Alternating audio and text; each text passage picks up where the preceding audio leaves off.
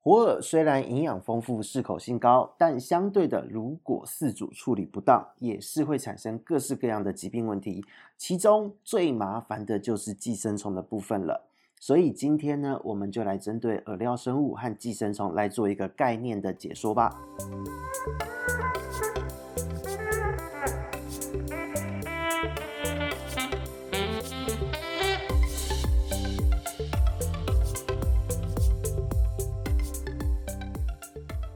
Hello，这里是鱼活同乱乱说的梧桐，我们又见面了。最近呢，春天真的到了。哦，春天到了，不只是说我们的年准备要过完了，同时间哦，也是到了鱼只繁殖的季节了。在春天的这个时间呢，其实产在亚热带和热带地区的鱼种，绝大部分都会开始进入了一个繁殖的这个准备哦。因为在这一个季节更替的时间点呢，其实它们的内分泌都会产生一些小小的变化，让它们做好这个繁殖的前置动作。所以，如果平常饲养的当，在这一段时间做好一些微量元素的补充。这一些鱼很容易就能够成功的产繁殖，产下有受精的卵，而且也会有很好的一个育成率和存活率。那这个部分呢，其实在最近有非常非常多的鱼友传来喜讯，都说，哎，听了我们的 podcast，然后呢，特别做了一些小小的咨询，做了一些小小的营养补充之后，没想到，哎，过去没有成功的繁殖，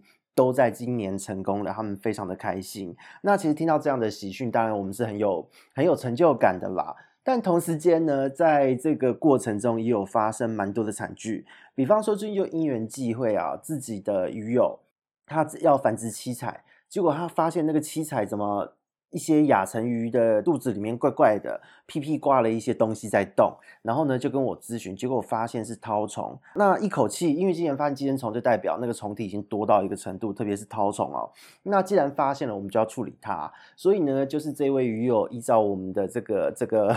给他的一个小小的指导，那在这个操作的过程中呢，他下了药物。那下了药物之后呢，哇，那个鱼。不下还好，一下虫全部都被打死排出来。那一排出来，那个有点是触目惊心的程度。那在这一些这个虫体呢，其实也把也经过了这个四组的同意，把他的案例呢做了一个相关的专题文章，写在自己的粉砖上面给各位做分享。那不分享还好哦。一分享出去，所有的七彩神仙的这个玩家全部都快崩溃了。我想说，诶，有那么夸张吗？那因为我们也有接受到了，就是一些七彩的群主、七彩的社群之间的一些客制化的课程的服务。那在课程上课之前呢，就我们跟这个这个老板直接说，诶，那个七彩真的很多人会使用丰年虾之类的东西做喂食吗？他说对，因为丰年虾就是鱼很喜欢吃。那他们买的这个虾子又不会算太贵，所以实际上很多人都是用这个来喂。那也陆陆续续呢，也因此就听到了很多的回馈是，呃，看到了那一篇文，回想自己的鱼好像怪怪的，有符合我们说的症状，就半信半疑的去买了药物来打虫。结果一下全部都虫子都喷出来，听说很多都是非常的惊悚。那他们也是一来好的地方是，他也解了惑，为什么自己的鱼繁殖总是失败？那个虫那个鱼卵都会被吃掉，都没有受精。那这个部分其实就跟各位说明了。寄生虫呢，它其实主要掠夺的就是掠夺这一些会让鱼顺利成长、顺利繁殖的这一些微量元素。那所以，如果你有被寄生虫，你的鱼有被寄生虫所寄生到，你要让它顺利的繁殖出很好的子代，产下卵质很好的卵，这是不太可能的事情。所以有很多人是先是繁殖的过程中遭受到挫折。接着抱着好奇的心态去打虫，才发现原来他的鱼被寄生虫寄生。那大家就会很好奇了。在这一则贴文之后，有很多人来询问说：那虫到底从哪来？那什么样的饵料生物有什么样子的虫会感染它们？那我们就想一想啊，想说好吧，那我们今天先没有办法针对一一每一种饵料生物一一去做介绍，那我们就先来一个概念式的说明，也就促成了我们今天的这一个主题哦。所以呢，这边就先跟各位说一个概念，很多人会有问哦哦，如果我们怕虫，那是不是我们呃就不要喂生饵就好了？那这边也跟各位说明，其实这难度是有点高的，因为对于繁殖期的鱼来说啊，生饵所含有的微量元素、荷尔蒙这一些物质，是平常如果你只有单位饲料的话，没有办法吃到的一些营养素。那这些营养素是它生殖腺能不能发育的关键。而且呢，生饵的适口性又好，也很好吸收，这也是饲料无法取代的一个重点。但是如果你的操作不对哦，就是这些生饵、这些饵料生物处理不对哦，就是各种的寄生虫问题真的会飞过来。所以在今天这个比较概念式的一集呢，先让大家了解一下哦，基本的处理逻辑是什么。那未来我们会再针对每一种饵料生物、每一种寄生虫去跟各位做一个详细的介绍。那首先第一个我们就来讲了哦，我们先来介绍的是冷冻红虫、康虾和南极虾这一种。哦，那这一种它为什么我们会把它归类在一起？这三种感觉好像都不太一样，对，但是它们都有一个特质。首先，它们的寄生虫问题没有那么大。冷冻红虫的部分，在我们之前的 podcast 已经有录给各位做一个说明了。其实它最主要就是一个解冻不慎的细菌，还有冰太久坏掉这样的问题。那康虾和南极虾呢？它们不会有寄生虫吗？其实它们有寄生虫。但是呢，因为他们都是野外捕捞，那在捕捞的过程，因为他们要运输、要保存，他们一定会冰在很低温的冰箱，而且会冷冻很久的时间。那这一段时间，其实有寄生虫也都因此被冻死了。哦，所以这一个部分，大家拿到这些这些饵料生物要担心的是解冻以后不要忘记它的存在。就比方说早上解冻之后，晚上才想到它要喂它，哦，这一定会生细菌。寄生虫的问题反而在这三种饵料生物身上不是这么重要了。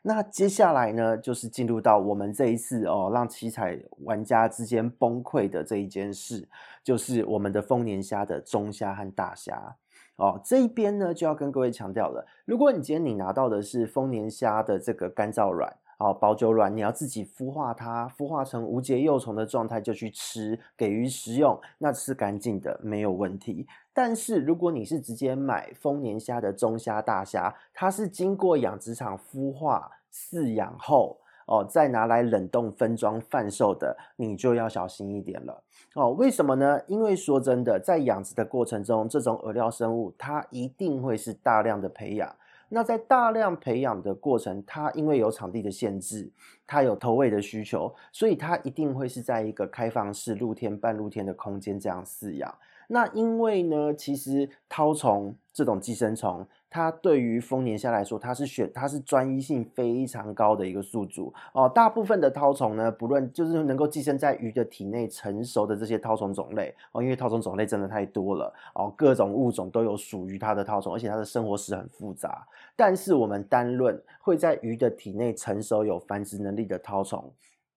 事实上呢，它的主要的宿主哦，在鱼的前一个宿主都是丰年虾，还有就是剑水藻这一类的老脚类。所以呢，如果今天呢，就是我们的养殖场它没有这样的概念哦，它可能有鸟，可能有壁虎，或是它可能用死鱼，用别的方式去饲养。这些丰年虾，那这些虫卵其实都有机会会进入到这个饲养的水体之中。那有一些场子，你一定会听，各位一定会听过一个说法：我们这个虫、这个虾是刚捕捞的。那昨天捕捞，我今天就把它冰起来，所以现在卖的卖给你的是鲜新鲜度最高的虾。那跟各位说啊，其实那个虫它也还没有被冻死哦，虾子很新鲜，虫也非常的新鲜，所以感染力都还在。所以它基本上丰年虾的中虾跟大虾哦，它要怕的不只是解冻不慎，你解冻了忘记它的细菌问题，它会存在哦，而且它自体分解的速度又非常快，所以它的细菌量会非常的高。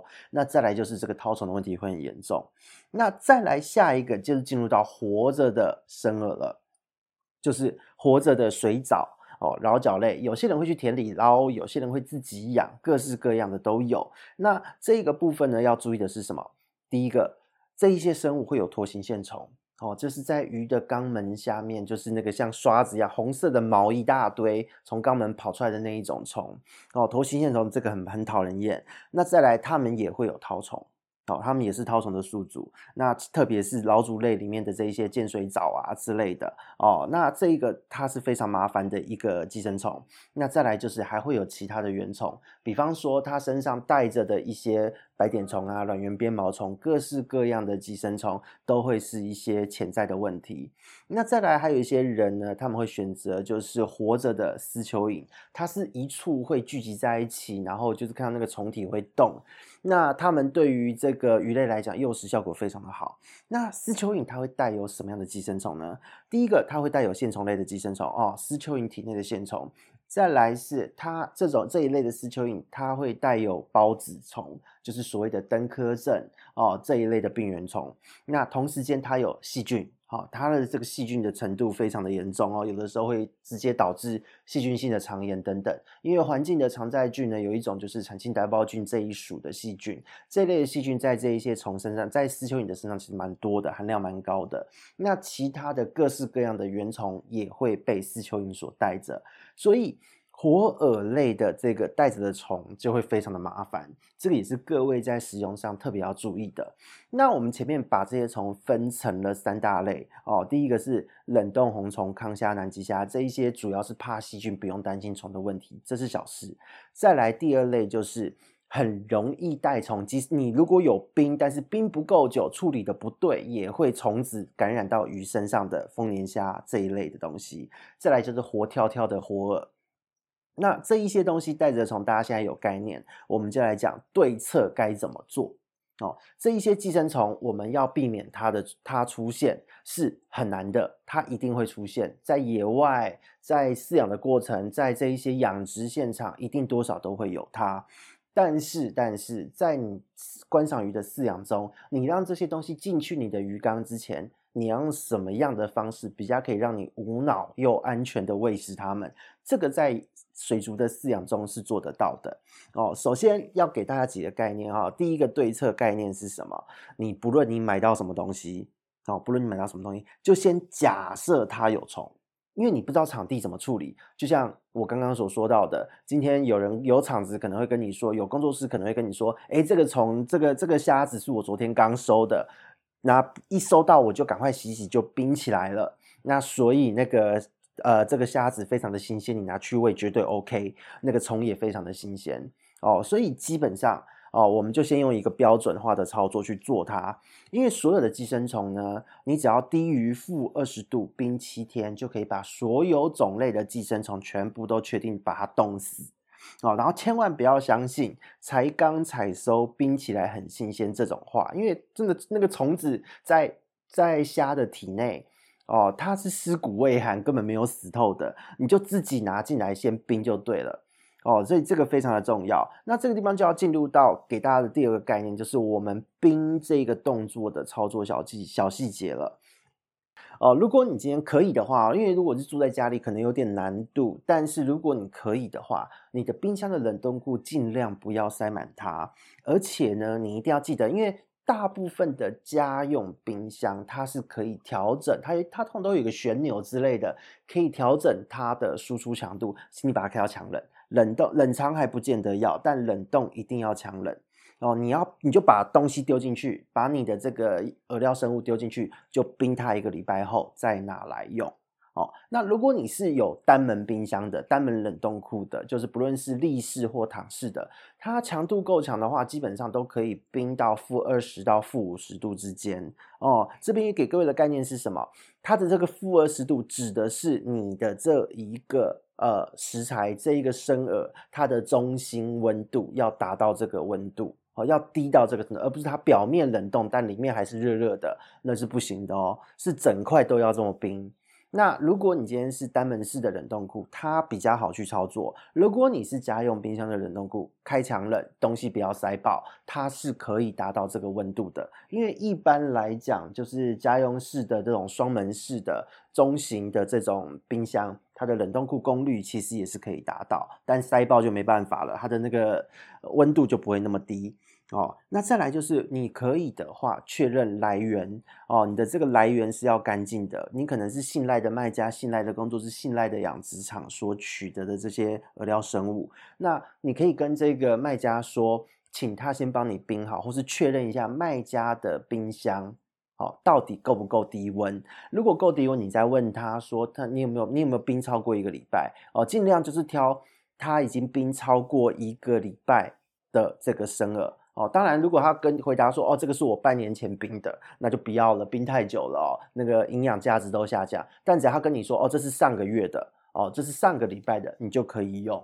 哦，因为代表它的温度够低，而且寄生虫已经确定被杀死哦，所以这个来源的这个确定。一定要确定它的这个来源够够干净哦哦，那再来就是强调一下，不要贪便宜，因为贪便宜通常它都是冰没有处理的很久，它可能处理的过程中比较草率，或是它根本不知道会有这样的状况，所以你拿到了就是先自己冰一遍哦。如果你今天你的卖家他的处理方式是是专业，而且他能够把虫的部分完全杀死，那你拿到直接用当然是可行的。哦，那再来就是进入到我们的第四个概念，就是你要用多少就买多少。哦，一般来讲，给各位的一个简单概念哈，如果你的冷冻的饵料啊，可以冰在负二十度 C 以下，你冰八到十二个月是没有问题的。好，八到十二个月。但是哦，但是如果你今天是家用冰箱的话，即使你把它开到强，输出功率是强的哦，为了保险起见，因为你常常会开开关关，它那个温度还是会有一点点小小的震荡哦，它你就冰差不多三到六个月是极限，放太久宁愿不要用。而且如果你会把它拿出来掰一小块再冰回去，拿出来掰一小块再冰回去这种操作方式，那麻烦一下，三个月内用完它，千万不要抱着。买多一点，买回来放，因为当今天你只要冰超过了六个月，因为你的温度没有低到那个程度，它本身呢，就像我们上次录冷冻红虫这一集一样，它里面的酵素、它里面的细菌还是会缓慢的作用，把它的这个营养给分解掉。那这样子你去吃，其实你等于是把。这些所谓被分解后的渣渣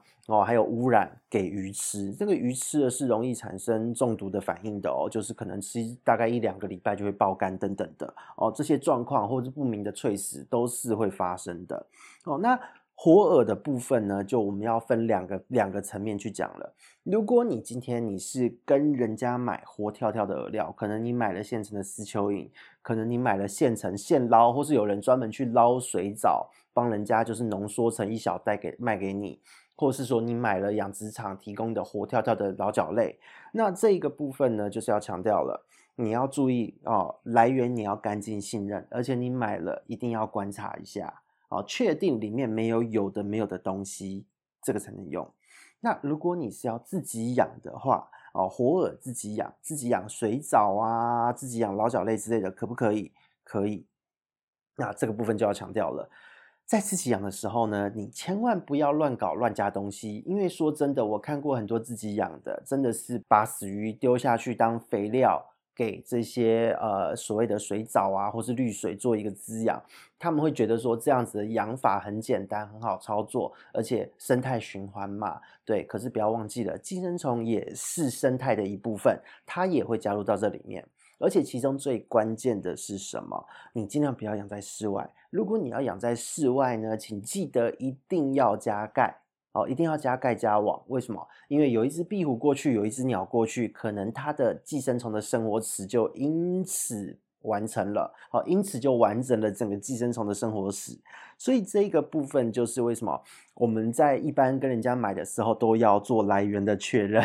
哦，因为你也不知道这个卖给你的人。他养的环境到底对不对？哦，如果他养的量很大、很健康、都很肥，那当然很好。可是今天如果它是养在可能会被寄生虫污染的环境，那你说它的虾还会那么肥吗？对不起，会，因为寄生虫它寄生在这些老脚类，并不会显著的增加这个老脚类的死亡率。哦，因为毕竟它的目的是繁衍，进入下一个宿主的体内，所以即使它的这些水藻啊、什么饵料生物养的再肥、再多、再大，会不会有寄生虫？对不起，该有的还是会有，所以请自己要多观察、多注意。那也要提醒卖家，就是也要观察一下这个卖家他的养法是什么哦。甚至我这边有听过有人说要养水藻，可能会用人的尿液去养绿水，再给。呃，这个这个水藻去使用，那这个其实对我来讲，我都会觉得，我、哦、这个污染物有够多的，因为毕竟里面的尿素啊，或是你里面的污染物杂菌，其实量会非常的多。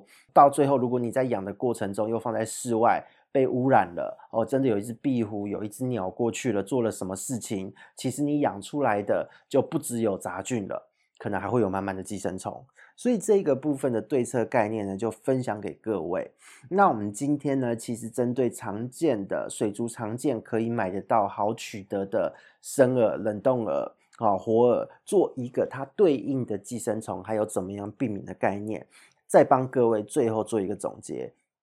冷冻红虫、康虾、南极虾，注意的是解冻哦，还有不要放太久。那如果你买的是丰年虾的中虾、大虾，除了解冻不慎、冰太久之外，你再来就是要注意它是不是新鲜采收的。你拿回来就先冰个七天，哦，负二十度强冷冰个七天，再拿来用，哦，就可以避免这样的状态。那如果说你今天拿的是活饵，哦，水藻、老脚类或是一些丝蚯蚓这类的生物，就是要做好疾病风险的的这一个这个准备。那这个时候就要看你的来源，你到底信不信任。那我这边也诚挚的建议各位啦，如果你不熟不会做纯化分离的话，哦，就是最好不要自己去外面乱捞，因为像我这边接受到案例，你从外面捞回来的水藻里面。会混杂很多有的没有的东西，那这一个状况呢，其实就会变成说，你的鱼缸到时候我们要确定你的感染源是什么，或是它这个寄生虫从哪来的，